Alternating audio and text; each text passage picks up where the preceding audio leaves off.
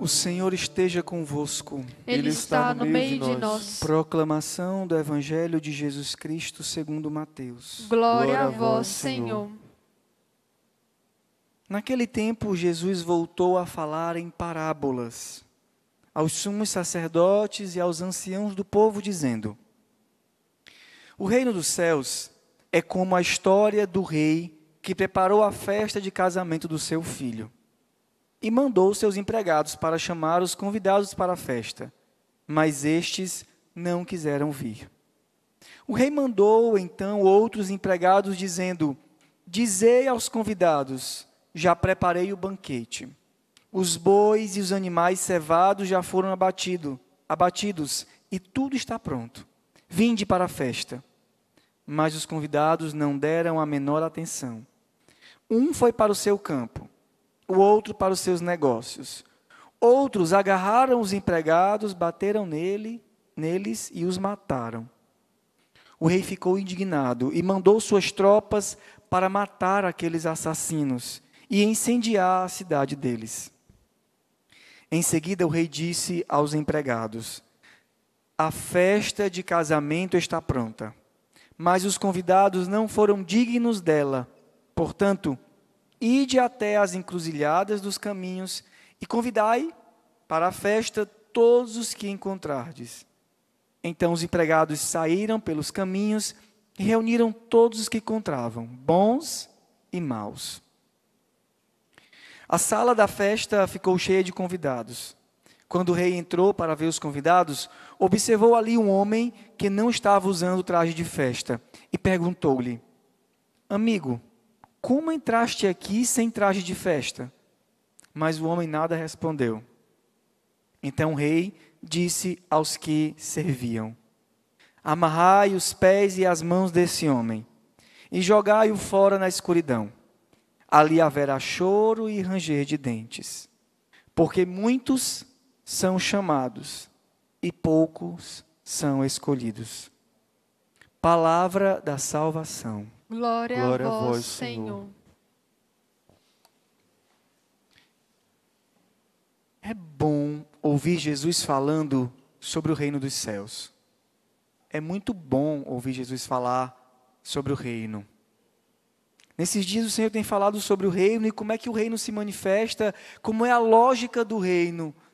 E é muito interessante ver como é que o reino funciona. Até porque é para esse reino que nós somos criados. É para lá que eu quero ir. E é para lá também, certamente, que você quer ir. Então é importante entender como esse reino funciona. Hoje o reino é comparado a uma festa de casamento. Muitas vezes é assim que os teólogos e até na Bíblia se compara como vai ser no céu, como uma grande festa, como um grande banquete o pai, um pai, a história de um rei, um pai que prepara a festa de casamento do seu filho. É isso que nós vemos hoje, o Senhor comparando o reino. Interessante essa comparação da festa de casamento. Uma das antífonas que eu mais gosto de falar quando levanto o corpo de Cristo é: Felizes os convidados ao banquete nupcial do Cordeiro.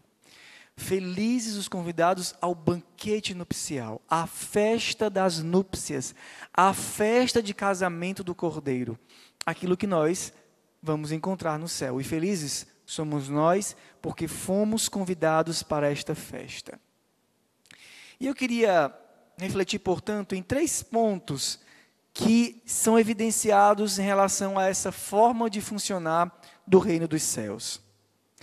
Uma delas é que a festa está preparada. A festa foi preparada. A festa foi organizada. Não foi por acaso que a festa aconteceu. O rei mandou falar que a festa estava pronta. Parece, dá a impressão, que as pessoas que foram convidadas não entenderam ainda o que era a festa, como às vezes acontece para nós. O Senhor diz: é uma festa que nós teremos no céu. E a gente está ainda disperso, caminhando. Então ele diz: Dizei aos convidados: Eu já preparei o banquete. Os bois e os animais selvagens já foram abatidos. Tudo está pronto. Preparei um banquete, preparei os melhores dos animais, os mais cevados. Tudo está pronto. Vinde para a festa. É uma festa que não acontece por acaso. Não é por acaso que de repente tem uma festa. É uma festa preparada. Como é preparado o nosso caminho para o céu. O nosso caminho nessa terra é preparado, envolvido de desafios e de alegrias e em todas elas uma preparação para o reino dos céus, para esse banquete, para esta festa. A segunda característica é um convite. Um convite, uma escolha, apesar da festa estar pronta, é feito um convite. É feito uma um chamado. Ei, preparei uma festa para ti. Vem, vem para a festa. E aí cabe então a nossa resposta. E o rei sai para procurar aqueles que deveriam vir para a festa, mas aqueles que deveriam vir para a festa estão muito ocupados. Um foi para o seu campo, o outro para os seus negócios. Se ocuparam demais com aquilo daqui, que são coisas importantes, mas não se comparam por que, que eles foram considerados indignos de participar desse banquete? Porque eles não, não entenderam ainda que tamanho da festa era essa. É o que às vezes acontece conosco. Nós não temos dimensão daquilo que nos espera. Não temos dimensão. É por isso que nós não suportamos nem sofrer. Porque a gente não tem dimensão do que o Senhor deseja nos dar. Terceiro ponto: quem aceita precisa estar preparado. Alguma, tem umas coisas no Evangelho que me intrigam, e eu acho que intriga também vocês. Jesus passa pela figueira, não era tempo de figo, e ele diz: Cadê os figos? Não tem. Aí ele fala para a videira e a videira seca. Melhor, a videira não, a figueira. Por quê? Porque ele foi na figueira no tempo dos frutos e no tempo que não era para dar fruto, procurou o fruto e não tinha.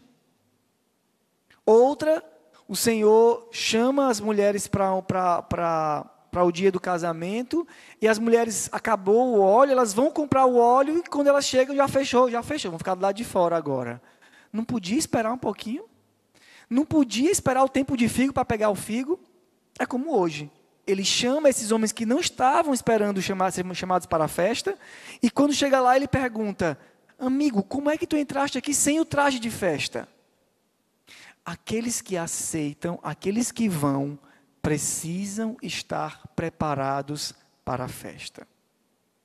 E qual é o traje da festa? O traje da festa é aquele que nós vemos hoje na leitura de Ezequiel. O coração novo. Não é uma roupa, não é uma postura, é um coração novo. Por que então que o Senhor exige que nós estejamos com o traje de festa na hora que nem se esperava que ia ter a festa? Ele diz que virá como um ladrão, a gente não vai saber que hora que ele chega. E precisamos estar preparados. Por quê? Porque a obra não é nossa, a obra é dele. Vou mostrar a minha santidade, diz o profeta Ezequiel, o Senhor através do profeta Ezequiel. Vou mostrar a santidade do meu grande nome. As nações saberão que eu sou Deus. Por isso, eu tirarei do meio das nações, eu vos tirarei eu vos reconduzirei para a vossa terra, eu vou derramar sobre vós uma água pura, eu purificarei as vossas impurezas, eu vos darei um coração novo, eu colocarei um espírito novo dentro de vós, eu arrancarei do vosso peito o coração de pedra e colocarei um coração de carne, eu colocarei o meu espírito dentro de vós, eu farei. O Senhor exige de nós que estejamos prontos, porque a obra não é nossa, é dele. O Senhor já nos chamou para a festa. E a nossa adesão para a festa nos obriga a viver nesta terra com as vestes nupciais. Por quê? Porque é Ele que realiza a obra. Se fosse da nossa parte, a obrigação nossa de estar todo, todo arrumado e preparado, não daria certo. Nenhum desses aqui chegariam lá com traje de festa. O Senhor vai encontrar, vai, vai, espera de nós a nossa adesão à festa. E quando eu sei que vai existir uma festa, o que eu faço? Eu me preparo. Eu me preparo. Como? Aceitando o convite. Eu aceito o convite para aquela festa e vivo de forma diferente, como alguém que foi convidado para uma festa. A vida de um cristão, ela é um anúncio constante e diário a todas as pessoas do que? O constante e diário anúncio de que existe uma festa preparada para nós. Mais ou menos como você olha alguém e diz assim: está todo arrumado por quê? É porque hoje à noite tem uma festa. Eu já arrumei os cabelos, já fiz as unhas, menina, né? Já arrumei os cabelos, já fiz as unhas, já arrumei tudo. E ali aquela pessoa, durante aquele dia, mesmo ainda se preparando para a festa, nos faz lembrar que hoje à noite tem uma festa. O cristão precisa ser no mundo esse anúncio de que existe uma festa para nós. O cristão é aquele anúncio escatológico, diriam os teólogos. Um anúncio de que virá alguma coisa maior do que aquilo que está acontecendo aqui e agora. Precisamos estar preparados. E a obra de preparação é uma obra do Senhor. Queridos irmãos, abramos-nos, aceitemos a obra de Deus em nós. Se Ele diz que vai fazer tudo isso, por que Ele ainda não fez? Pois, Senhor, faz. Eu aceito o teu convite. Faz. Eu aceito o que tu queres. Faz. Não me ocuparei de outras coisas. Me ocuparei, Senhor, somente de estar aberto e aceitando o teu convite para o dia que tu vieres e me chamar para o teu banquete. Felizes, felizes os convidados para o banquete nupcial do Cordeiro. Ou melhor, felizes os que aceitam esse convite. Que o Senhor nos faça desejar viver esse dia de alegria, de festa, um dia lá com Ele na eternidade, junto com todos os santos, celebrando este grande casamento. Um casamento nosso com Ele na eternidade. Louvado seja o nosso Senhor Jesus Cristo. Para sempre seja louvado.